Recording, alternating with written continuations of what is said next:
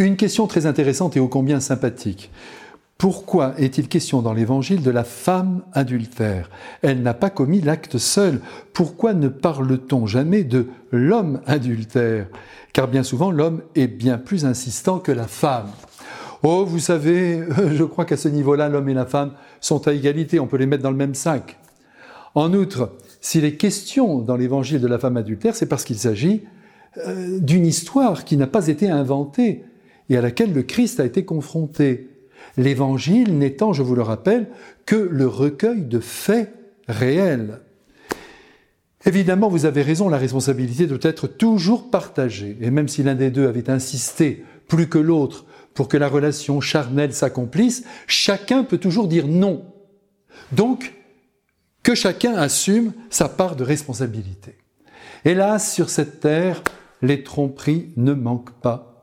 Je me souviens de cette femme, ne m'en veuillez pas, c'est encore là une histoire vraie, de cette femme qui avait donné son numéro de téléphone à un garçon que je connais bien, et celui-ci lui avait répondu, mais vous savez, c'est pas la peine de me donner votre téléphone puisque je suis marié. Et elle avait répondu, mais ça ne me gêne pas du tout.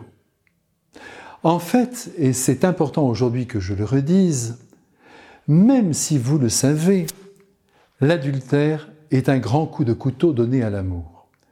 Il peut jaillir euh, d'une insatisfaction dans la vie du couple, ou d'un attrait survenu, d'une passion, et même d'un vice. Tout cela est à surveiller. Chacun doit s'interroger sur son fonctionnement et sur la liberté qu'il s'accorde. La personne qui trompe doit aussi essayer de réfléchir au mécanisme intérieur qui le pousse vers le mensonge. Et la personne trompée doit aussi s'interroger sur ce qu'elle offre à son mari ou à sa femme. En un mot, sur son degré de donation dans tous les domaines de la vie la plus quotidienne et qui inclut bien sûr une tendresse brûlante.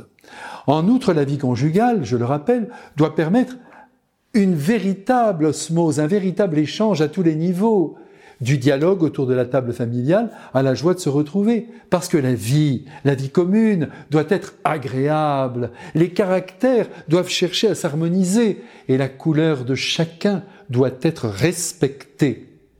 Toute frustration dans l'ordre de l'osmose, et je n'entends pas ici seulement la question physique, provoque un retrait qui peut ouvrir sur une infidélité. Donc donnons le meilleur, cela ne réglera pas tout, j'en conviens, mais cela peut aider à la fidélité commune. À bientôt!